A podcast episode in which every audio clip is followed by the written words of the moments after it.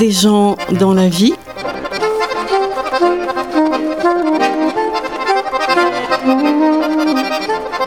Une émission proposée par Catherine Wolf.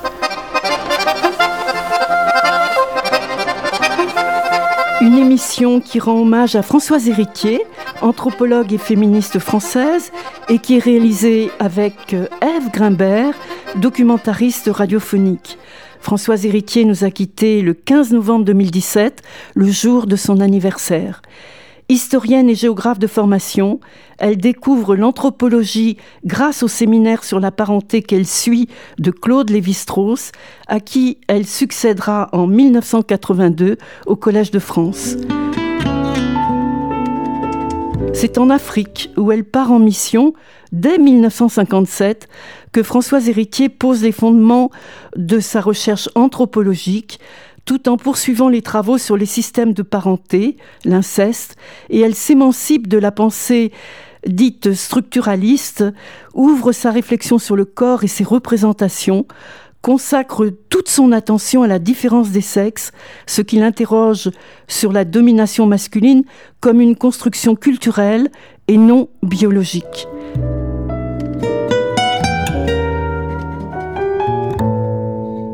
Pour exprimer ce rapport hiérarchique, elle invente un concept, la valence différentielle des sexes. Pour elle, la différence des sexes, où se greffe une série d'oppositions et ses conséquences, se retrouve dans toutes les cultures et à toutes les époques, justifiant la mise en place de sociétés inégalitaires, hiérarchisées. Nous lui avons demandé d'où se fondait cette suprématie, comment les humains de l'origine ont-ils donné sens au monde. Écoutons Françoise Héritier dans un entretien qu'elle a bien voulu nous accorder en 2012.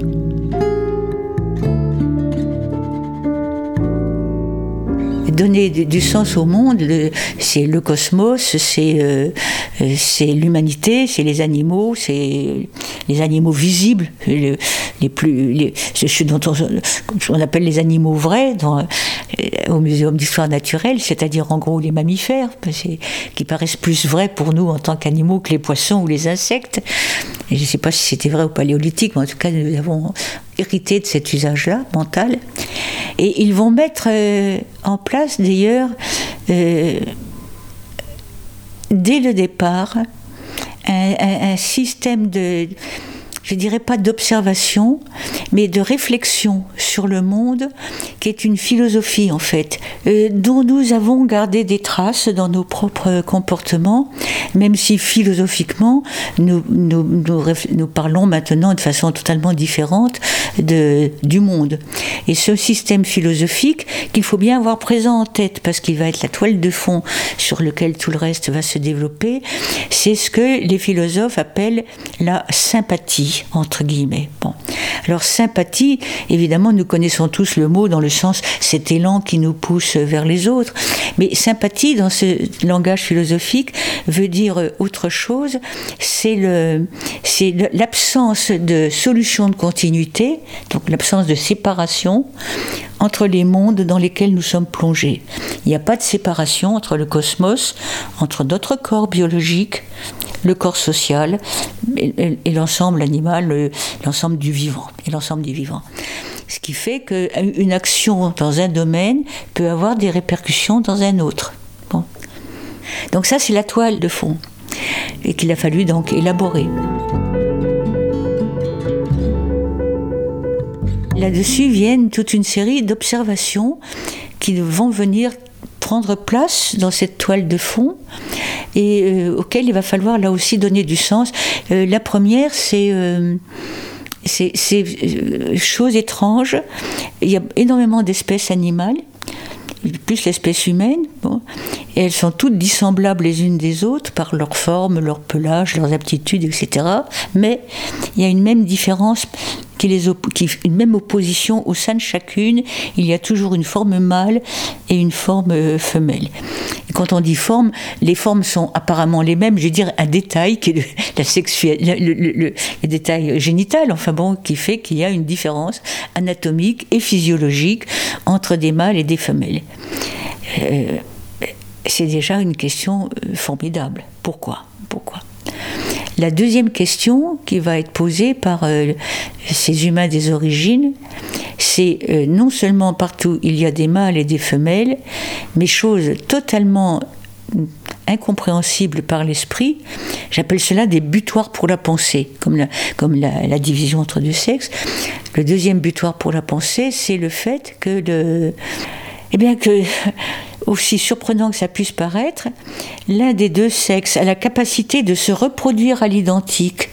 Les, femmes font des filles, alors que l'autre sexe n'a pas cette capacité de se reproduire à l'identique. Les hommes ne font pas leurs fils, des fils. Et chose encore plus surprenante, les femmes font des mâles. Les, fils et les femelles font des mâles dans le règne animal. Alors comment est-ce possible? Comment est-ce possible Mais intervient une troisième observation qui, elle, euh, va régler la question, c'est que euh, ce sont, on observe que s'il n'y a pas de copulation, s'il n'y a pas de rapport sexuel, ben, il n'y a pas de grossesse. Les femelles ne, tombent pas euh, enceintes, les femmes ne tombent pas. Donc la question va être réglée par cela. Les mâles étaient les dépositaires de la puissance vitale, enfin de, j'ai pas d'autre mot pour le dire, de la vie. Il y a une variante, une partie des sociétés humaines disent que c'est les hommes qui mettent les enfants dans le corps des femmes, une autre partie, et un peu plus, de façon plus, plus, subtile, dira qu'il faut la rencontre à la fois, euh, qu'il faut la rencontre du sperme, enfin de, de, de l'homme, et d'une puissance tutélaire. Alors des ancêtres qui veulent revenir, ou des génies qui profitent de cette occasion pour s'incarner. Donc une puissance tutélaire donc, qui vient là encore du cosmos. Donc les femmes, de ce point de vue, vont être considérées uniquement comme des matériaux.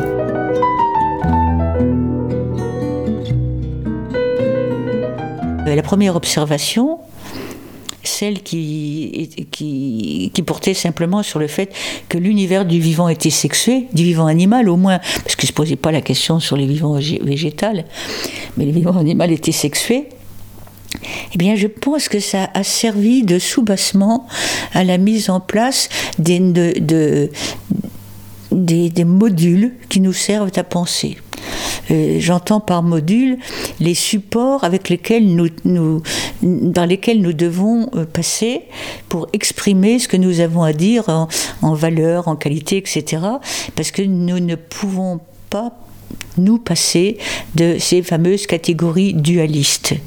Et les catégories dualistes, bon, qui peuvent être plus sophistiquées, avec du tiers, enfin avec des variations, mais elles opposent, elles opposent toujours des valeurs absolues, le chaud et le froid, euh, le sec et l'humide, l'actif et le passif, euh, le, valide et, et, l'invalide, le, le, sain, le malsain, le haut, le bas, le, le plein, le vide, etc. Et cette façon de classer le monde en utilisant des catégories dualistes prend sans doute racine, je dis bien sans doute, sur cette observation primordiale de, de ces butoirs pour la pensée que sont l'identique et le différent. tous ceux qui sont comme moi me sont identiques et nous sommes tous différents de ceux qui appartiennent, à, et, comme femmes, disons, et nous sommes toutes différentes de ceux qui sont différents physiquement que moi, qui appartiennent à l'autre sexe et qui sont identiques entre eux. Donc identique versus différent, c'est une catégorie de base, ce qui nous sert à penser, de même que l'alternance du jour et la nuit, qui est la seule grande alternance avec celle du masculin et du féminin, sur lesquelles l'humain n'a pas de prise c'est quelque chose, un butoir, quoi. On, est obligé de faire avec. Et il ne faut pas se donner beaucoup de mal pour découvrir très vite de quel côté, euh, euh, dans une catégorie, comment elle est perçue dans une société. Le dur est masculin, le mou est féminin, le, rugueux est masculin, le lisse est féminin, l'actif est masculin, le passif est féminin, enfin le, haut est masculin, le supérieur est masculin, etc. Même s'il peut y avoir des variantes, c'est-à-dire des sociétés qui vont renverser totalement l'attribution. Nous lui avons demandé pourquoi ces catégories sont sexuées et hiérarchisées, puisque la catégorie masculine semble supérieure à la féminine. Donc pour que le genre humain se perpétue, qu'il y ait donc des, hommes et des femmes, il fallait s'approprier le corps des femmes. Et c'est, je disais au début que dans toutes les sociétés humaines, les hommes échangent entre eux des femmes pour se perpétuer. Vous ne trouvez pas de situation inverse, parce que les hommes ont, ça a été le biais qui a été euh, trouvé, la prohibition de l'inceste, l'obligation d'échanger, qui a été inventée par le, genre humain pour faire société, comme on dit maintenant, parce qu'ils se sont rendus compte que rester sur soi était mortifère, qu'il fallait s'ouvrir aux autres. Donc euh, en ouvrant aux autres, on crée la société valide, avec la paix, avec des échanges politiques, économiques, religieux, artistiques, conviviaux, de toutes sortes. Alors que si on est fermé sur soi-même, on n'a pratiquement rien de tout ça. Mais euh, le fait que ce soit des femmes qui soient échangées donc n'est pas anodin, puisque les femmes sont données en mariage par leur père ou par leur frère, devient, euh, qui devient la propriété d'un homme, d'un mari, et compte tenu de la rareté du bien convoité, à savoir euh, les femmes et les enfants, qui est procréé, eh bien, il faut, il faut c'est un, un, bien précieux, bien sûr, mais qu'il ne faut pas perdre, hein, qu'il faut, qu'il faut garder par devers soi, ce qui entraîne toute une série de comportements de, de, sauvegarde et qui nous amène à comprendre toutes les sociétés où on enferme les femmes, où elles sont euh, cloîtrées, euh, cachées, etc. Parce qu'une femme que l'on a à soi, il faut surtout pas qu'elle soit enviée et enlevée par, euh, par un autre.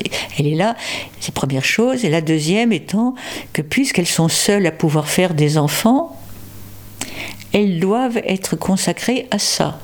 Donc on attend d'elles la maternité. Mais si, on considère bien la chose, il n'y a pas de dérivation logique entre le fait de mettre au monde un enfant et le fait de cuisiner toute sa vie pour un mari. Et donc, comme on les excluait des tâches extérieures, on, les, on leur a affecté celle-là. Mais ce n'est pas une propension naturelle, encore une fois. Et ça se double euh, au fil des millénaires toute une série de contraintes qui vont peser de plus en plus lourd. Et, ces, contraintes étant de, de trois ordres. C'est euh, l'impossibilité pour les femmes de disposer librement de leur propre corps, donc elles sont données en mariage, elles ne choisissent pas l'homme, elles ne choisissent pas le moment, elles ne peuvent pas choisir le nombre des enfants ni, ni le moment où les avoir. Et dans certaines, beaucoup de sociétés, elles n'avaient même pas le, droit, euh, encore récemment, même, même maintenant, encore, je suis sûre encore maintenant, d'aller voir un médecin si leur mari ne veut pas. Euh, se soigner simplement, se soigner. Bon, elles ne peuvent pas libre, disposer librement de leur corps, ne peuvent pas voyager, ne peuvent pas circuler, ne peuvent pas s'habiller comme elles veulent, elles, ne peuvent pas disposer librement de leur corps. Bon, et d'une. Le deuxième, elles n'ont pas la deuxième euh, atteinte profonde euh, qui leur a été faite, c'est l'impossibilité d'accéder au savoir, donc à l'éducation surtout à partir du moment euh, où l'écriture a été inventée, où il y a eu un savoir livresque, il leur a toujours, il été interdit jusqu'à une époque euh, récente, y compris dans nos sociétés, euh, pour la raison extrêmement simple que le savoir ouvre à l'esprit critique et donc à l'émancipation. Et la troisième grande atteinte, qui continue de perdurer dans nos sociétés, c'est l'impossibilité d'accéder au pouvoir aux fonctions de pouvoir. Donc ça, ce sont des chasses, c'est une chasse, chasse gardée masculine. Et ça se double d'un corps de jugement de valeur. C'est dans l'exaltation de ce, que, ce qui justement a servi de fondement à, la mise en tutelle, c'est dans l'exaltation de la Vierge ou de la Mère. C'est encore mieux quand c'est la Vierge Mère, bon, comme chez nous, mais, mais c'est justement des catégories dont il nous conviendrait de se débarrasser. Si vous ajoutez à cela le fait qu'il y a environ 7000 ans, c'est-à-dire de façon très récente dans notre histoire humaine, eh bien, sont arrivées les religions révélées révélé. Je ne dis pas le fait religieux. Le fait religieux existait bien avant, mais avec des formes animistes ou polythéistes qui étaient beaucoup plus tolérantes. Mais que le fait religieux est arrivé et a inscrit comme un destin voulu par une divinité ce qui avait été cette construction qui avait pris des millénaires à s'établir et qui est simplement euh, une expression de la, de la cognition, enfin du système intellectuel, de l'intellectualité du genre humain. Et on a fait donc euh, une volonté divine et a fait de et a fait du refus de se soumettre des femmes un péché. À quoi j'ajouterais, pour en revenir très précisément à votre sujet, que puisque les femmes étaient responsables de, la fécondité, qu'elles faisaient les fils et les filles en même temps, qu'elles étaient affectées à la maternité, la stérilité était leur fait, puisque le sperme était conçu comme nécessairement toujours porteur de bonnes choses. Il porte euh, la vie, il porte la forme du corps humain, il porte euh, la chaleur, la mobilité, euh, oui, le mouvement, l'idée en général, enfin tout ce qui est bien les femmes ne fournissant que de la matière, puisque le sperme est donc toujours bon, donc dans les sociétés primitives, comme on dit primitives, en dehors de la de l'impuissance masculine qui est connue quand même, tous les cas de stérilité sont dus aux femmes. Toutes les sociétés ont inventé des solutions pour pallier à la stérilité et notre modernité a inventé un, un appareillage technique qu'on nomme AMP, assistance médicale à la procréation. Aujourd'hui donc, on traite la stérilité masculine. Nous avons demandé à Françoise Héritier son point de vue sur ces nouvelles techniques et surtout si elles sont à mettre au bénéfice des femmes. On a commencé à traiter la stérilité en traitant la stérilité masculine, car si j'ai pu dire, c'était le plus facile avec l'insémination artificielle. L'insémination artificielle, alors euh, soit avec euh, le, sperme d'un donneur, soit avec le sperme du conjoint, euh, dans certains cas ou c'est dans certains cas particuliers. Et les premiers, les premiers essais datent de la fin du XVIIIe siècle. Et donc l'insémination artificielle avec donneur a connu, euh, ça fait 40 ans maintenant, ou un peu plus que, euh, qu'on la pratique dans les sécos. Je me souviens très bien que son créateur, le professeur Georges David, me disait à l'époque, c'est quand même une chose curieuse, quand même une chose curieuse, il l'avait quand même remarqué, quand on a eu euh, la première euh, Amandine. la première petite fille est née, Amandine avec don d'ovule, il me dit, c'est quand même curieux, pour Amandine, toutes les télés et tous les journaux et toutes les radios se sont précipités. On a tous eu des parents. On n'a jamais vu quelqu'un s'intéresser au père et surtout fournir l'identité du père. On, peut, ça ne se dit pas.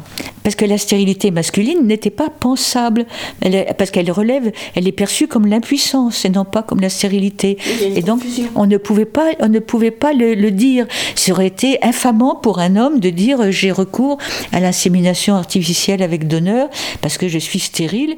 Ben, on l'aurait regardé de, de de travers, comme, euh, oui, comme s'il lui manquait quelque chose de fondamental. Alors qu'il est naturel qu'une femme puisse être stérile, parce que ça relève de cet long système de C'est pas plus naturel, mais c'est culturellement, si je puis dire, c'est devenu naturel. Quand ils avaient recours à l'insémination artificielle avec donneur, les couples ne le disaient pas aux parents.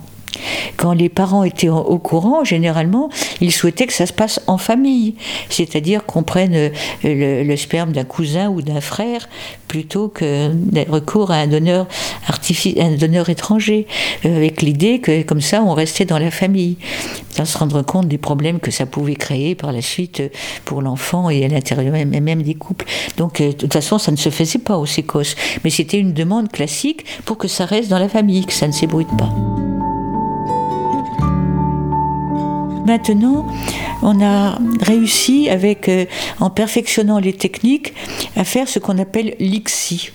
C'est-à-dire l'insémination, c'est une insémination, c'est un acronyme anglais, c'est une insémination artificielle à la pipette où on prélève un ovule un ovule de, de, l'épouse, ça ne se fait plus donc par voie naturelle, on prélève un, ovule de, l'épouse et, euh, ou de la conjointe, enfin de la partenaire, et euh, et on prélève dans le sperme défaillant de son conjoint un spermatozoïde un peu plus valide que les autres, ou même parfois ce qu'on appelle un spermatide, c'est-à-dire non pas la forme achevée du spermatozoïde, mais sa forme débutante. Et c'est ce, cet animalcule-là précisément, ce spermatozoïde, ce spermatozoïde, ce spermatide qu'avec une petite pipette, très finement, on va faire pénétrer dans l'ovule. Et donc on va ensemencer ainsi, inséminer l'ovule et non pas la femme. On a l'ovule et on replace après l'ovule, euh, l'ovocyte qu'on a obtenu, si on l'a obtenu, dans l'utérus pour qu'il se développe. Et donc maintenant, les couples dont la stérilité euh, vient d'une défaillance masculine préfèrent avoir de beaucoup recours à l'ICSI plutôt qu'à recours à un donneur. Pour avoir recours à un donneur, il faut sans doute maintenant des cas euh, très, très extrêmes, mais je ne sais pas lesquels. en tout cas, il y a un refus très net des couples, s'ils peuvent avoir l'ICSI, ils préfèrent. Ça revient à dire que la chose qui est importante, c'est la paternité et la certitude de paternité.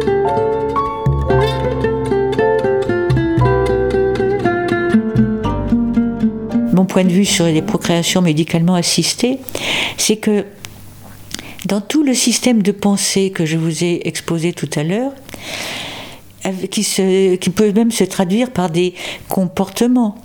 Euh, qui obligent les femmes à vivre cloîtrées, voilées.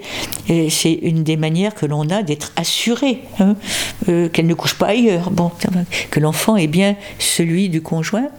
Bon, c'est une pour être pour avoir cette garantie de la paternité, mais il n'y a jamais cette garantie absolue. Bon, dans tout, compte tenu de cette asymétrie biologique, eh bien, euh, euh, on, trouve un peu partout l'équivalent de cet adage romain qui, qui, était celui sur lequel était fondé notre droit de la filiation, qui est que euh, le père est incertain quand la mère est certaine.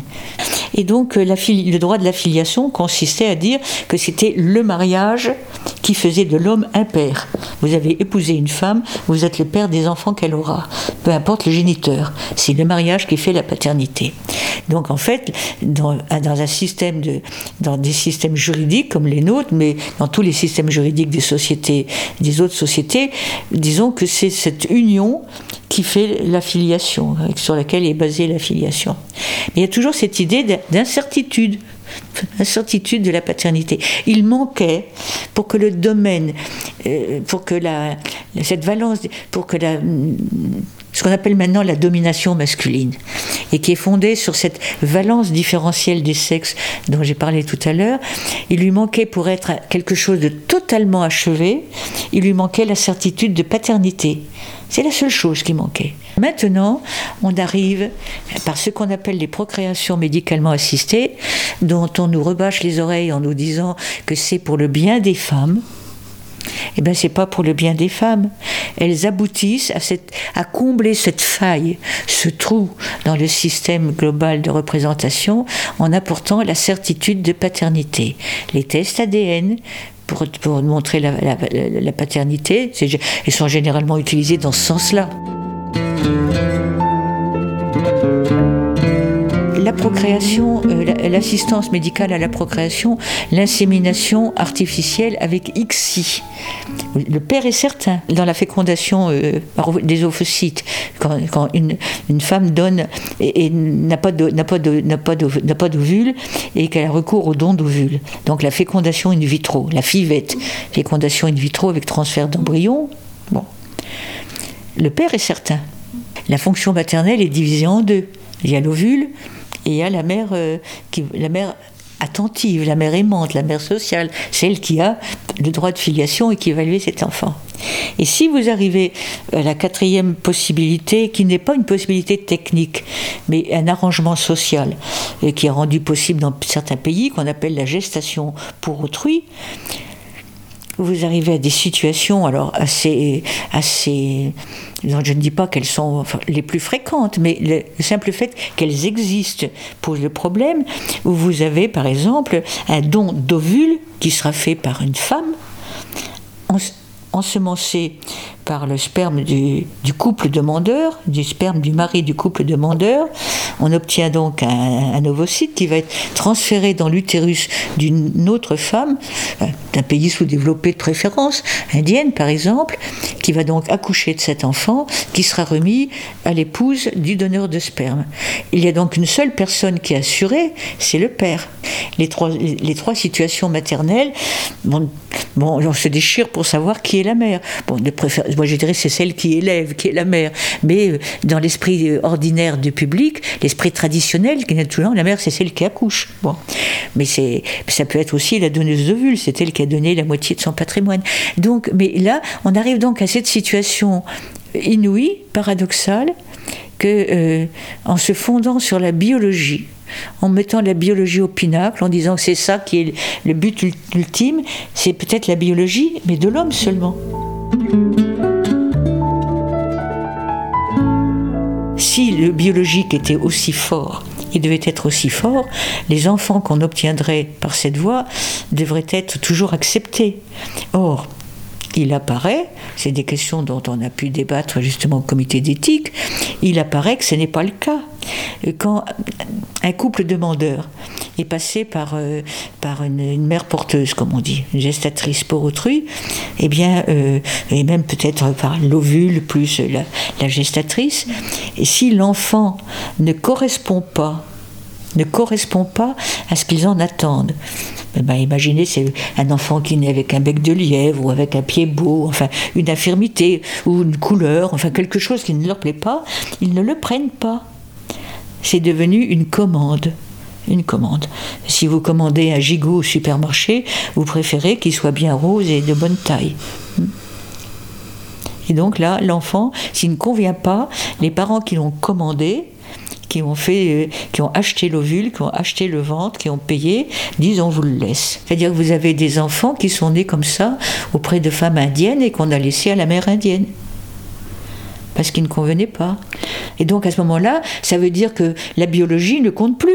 Euh, ces gens qui parlent de la biologie en disant c'est sacré, si l'enfant ne convient pas, ils l'abandonnent. Alors où est le côté sacré de la biologie sur lequel fonder la filiation? On nous dit qu'il faudrait fonder la filiation là-dessus. Mais les gens eux-mêmes ne le veulent pas. Ce qu'ils veulent, c'est un beau produit, un enfant comme ils le souhaitent, comme leur désir. Ne pas avoir d'enfant peut être une souffrance, mais est-ce une injustice se questionne Françoise Héritier. Il ne faut pas confondre le désir d'enfant avec un droit à l'enfant. On n'a pas un droit à l'enfant.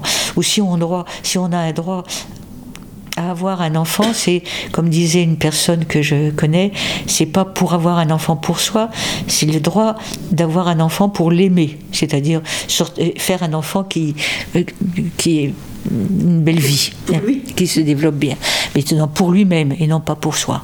Donc, euh, enfin, je, je, peux, je peux comprendre toutes les, les situations, mais je n'irai jamais jusqu'à dire qu'il y a un droit légitime à avoir un enfant. Non. Non.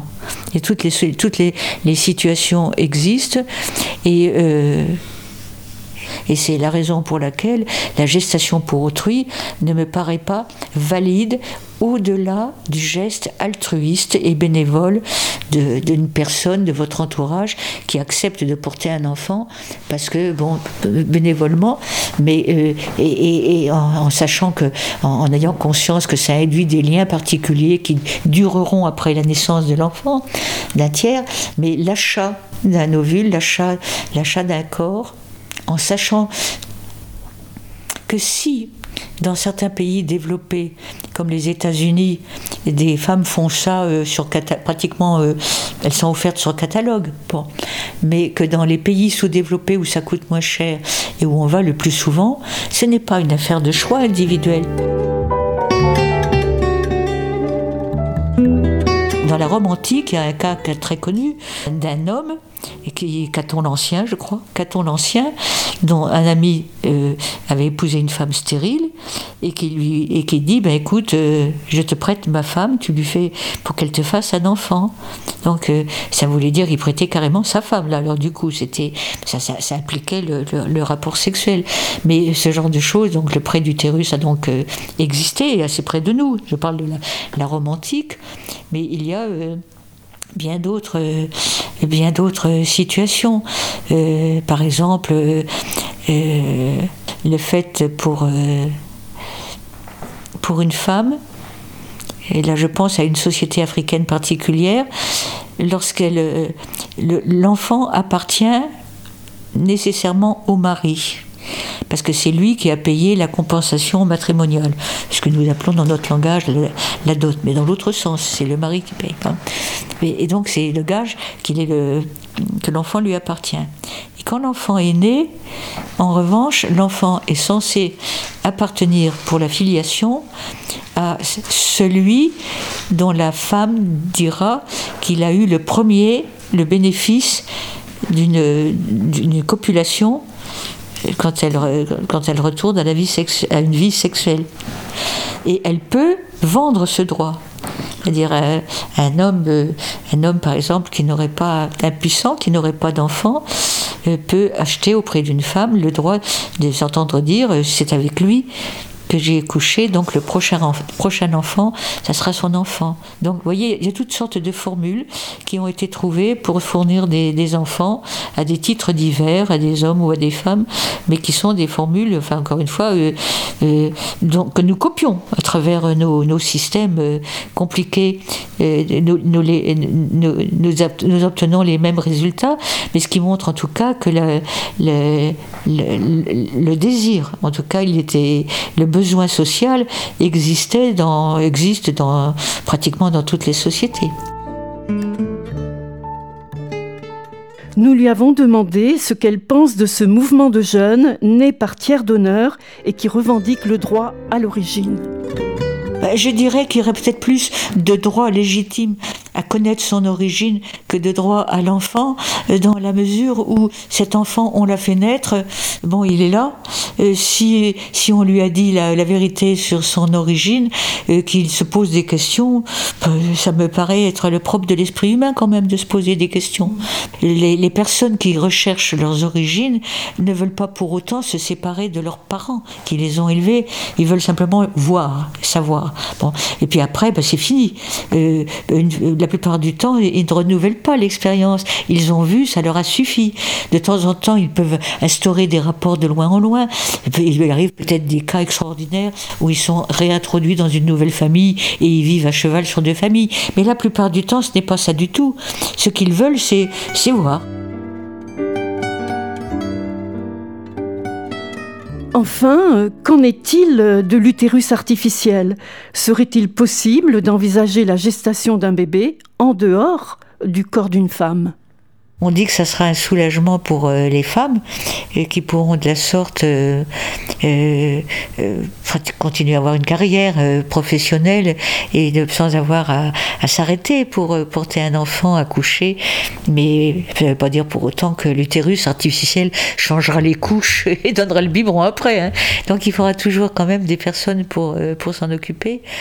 Mais il va y avoir tout de suite une question qui se posera, qui est celle que l'utérus artificiel tel qu'il est perçu est perçu comme devant permettre aux femmes de court-circuiter une étape euh, difficile et qu'en fait il risque de devenir un moyen supplémentaire de, domination ou d'asservissement dans certains cas, car toujours au nom de l'égalité, il n'y aura aucune raison pour qu'on ne permette pas à des hommes de bénéficier de l'utérus artificiel. Mais pour bénéficier de l'utérus artificiel, ça voudrait dire quand même avoir un réservoir de femmes pour donner des ovules. Donner des ovules, donner des ovules est une affaire compliquée, sophistiquée. Et l'utérus artificiel, tel si on, le, si on peut le percevoir comme un moyen euh, de remplacer des utérus défaillants, bon, très bien, ou remplacer pour des raisons de commodité, supprimer la période de grossesse pour des femmes qui veulent avoir une vie professionnelle, euh, passe encore. Mais ça peut être aussi simplement le fait de désirer se passer de femme du tout pour avoir, mais en bénéficiant d'achat d'ovules, de dons d'ovules ou d'achat d'ovules. Françoise Héritier était une intellectuelle engagée dans la cité. Elle fut de 1989 à 1994 la première femme présidente du Conseil national du sida, où elle lutta contre l'ostracisme qui frappe les séropositifs dans les prisons. Elle a obtenu que le secret médical s'adresse aux prisonniers. Elle a été également membre du Conseil national consultatif d'éthique. Elle a pris de front les grands débats de notre société, la contraception, où elle a reconnu qu'elle est pour les femmes une révolution essentielle, la parité, la prostitution, le mariage homosexuel, les PMA bien sûr, jusqu'à l'affaire Weinstein, où elle s'est félicitée que les femmes du monde entier prennent enfin la parole pour dénoncer les violences sexistes et sexuelles. Elle a parlé d'un gigantesque chantier à venir.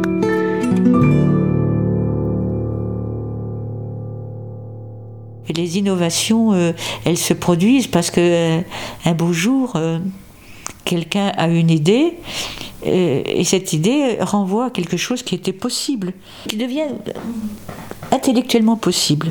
Donc elle était logiquement, moi j'appelle ça logiquement dans le ciel des idées, et j'ajoute même qu'il y a sans doute dans le ciel des idées, à l'heure actuelle, des idées que personne, d'aucun être humain au monde n'a encore pensé et qui viendront peut-être au jour, au, fil de nos découvertes et des ajouts que nous pouvons faire.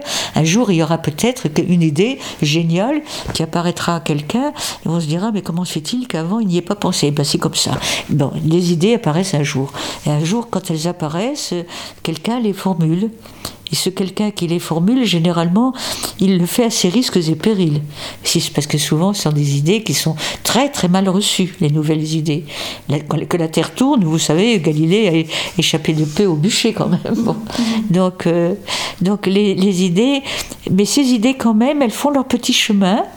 Euh, progressivement, elles atteignent plus d'individus. Et quand elles en atteignent euh, un grand nombre, disons 30%, qu'elles deviennent vraiment euh, plus que exprimables, elles deviennent euh, intellectuellement vraiment pensables.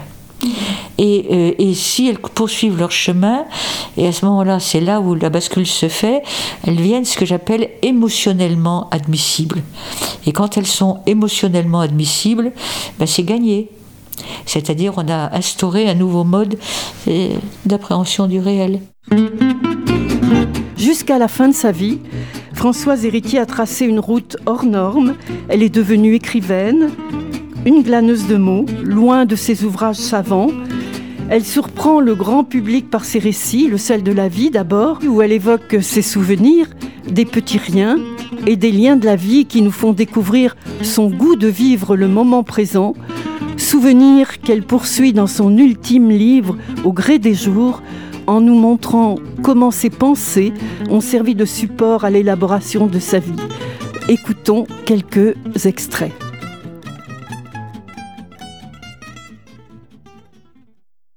La terre africaine est pour moi, surtout, celle de la rencontre avec des personnes que j'ai aimées sur le terrain. Sur le terrain, au village, en brousse, toutes ces expressions néocoloniales pour dire la réalité de la vie d'ethnologue. En ce qui me concerne, le terrain ce fut le pays des Samo, autour du centre administratif du cercle de Tougan, et le petit village de Dalo, qui était aussi maître de brousse, pour une bonne partie du pays.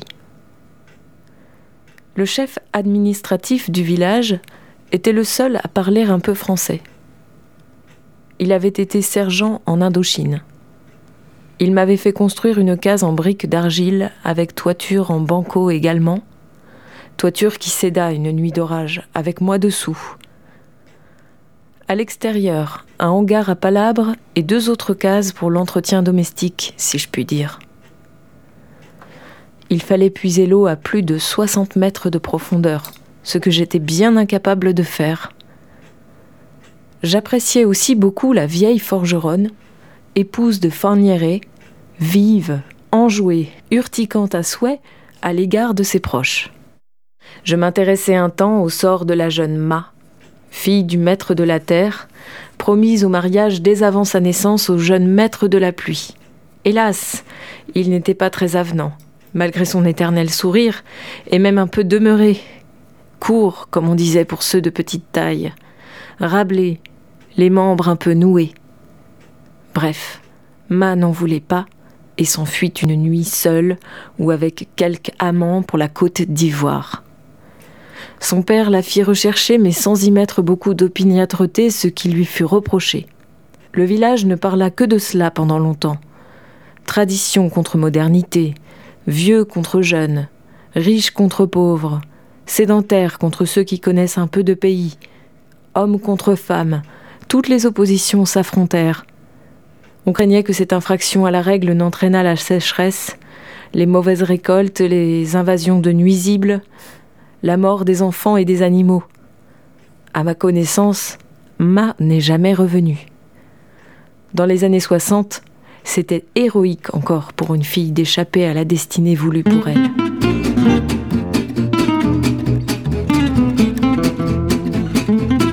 J'ai toujours rendu un culte à l'amitié. En réfléchissant bien, je pense être spontanément plus proche des femmes que des hommes. Du côté masculin, j'ai cependant deux amis à qui je peux pratiquement tout dire pour des raisons et sur des sujets différents. Marc Auger, Jean-Charles Piette.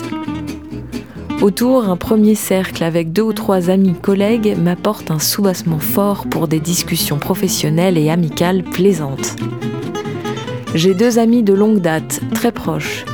Monique Chevalier, Annick Drogou et bien d'autres que je vois moins souvent mais que j'aime aussi beaucoup.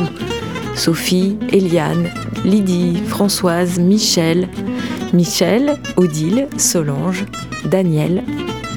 Il n'y a guère de plus grande satisfaction que celle d'avoir passé quelques heures dans une conversation à bâton rompu, pleine de vivacité, de renversement, de tête à queue, de retour en arrière, de mots d'esprit, de fou rire, de mines offusquées, avec une amie.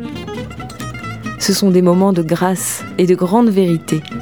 On écoute, on admire, on compatit, on se confie, on fait confiance, on s'abandonne, on rit de bon cœur, on se moque gentiment, on dit ⁇ Tu te souviens du jour où ⁇ C'est délicieux. Cela dure toute la vie. Je ne recherche rien tant que cette simple amitié-là, sans arrière-pensée, sans chose trappe, sans ambiguïté, simplement parce que c'est nous et qu'on s'aime. Montaigne avait su trouver les mots justes pour le dire.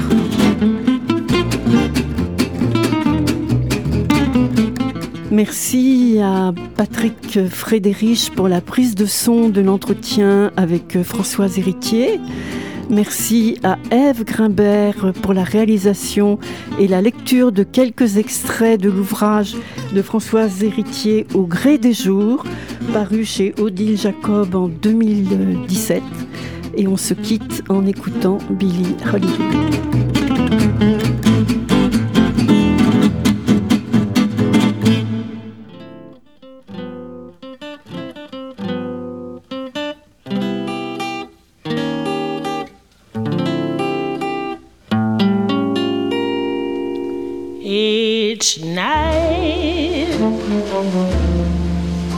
just about sunset.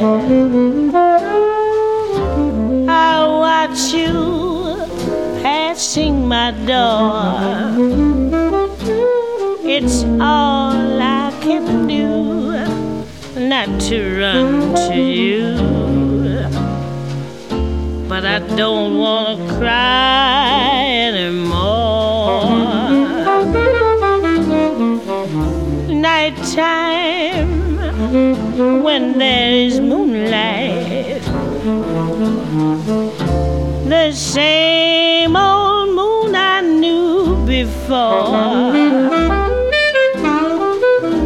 It's all I can do not to run to you. But I don't want to cry anymore. all that I've known about happiness. I found just being with you. then I would find myself losing my mind over some careless thing you would do. Oh, why can't I forget you? I know so well what is in store a moment or two up in the clouds with you, then back where I was before. No, I don't want to cry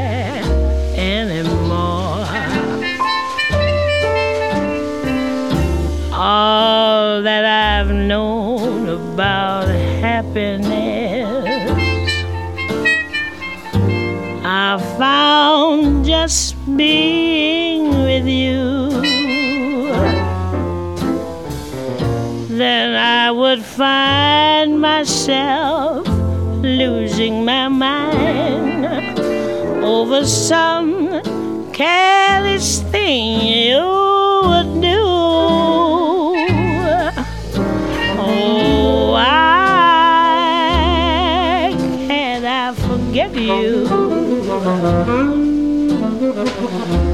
I know so well what is in store. A moment or two up in the clouds with you, then back where I was before. No, I don't wanna cry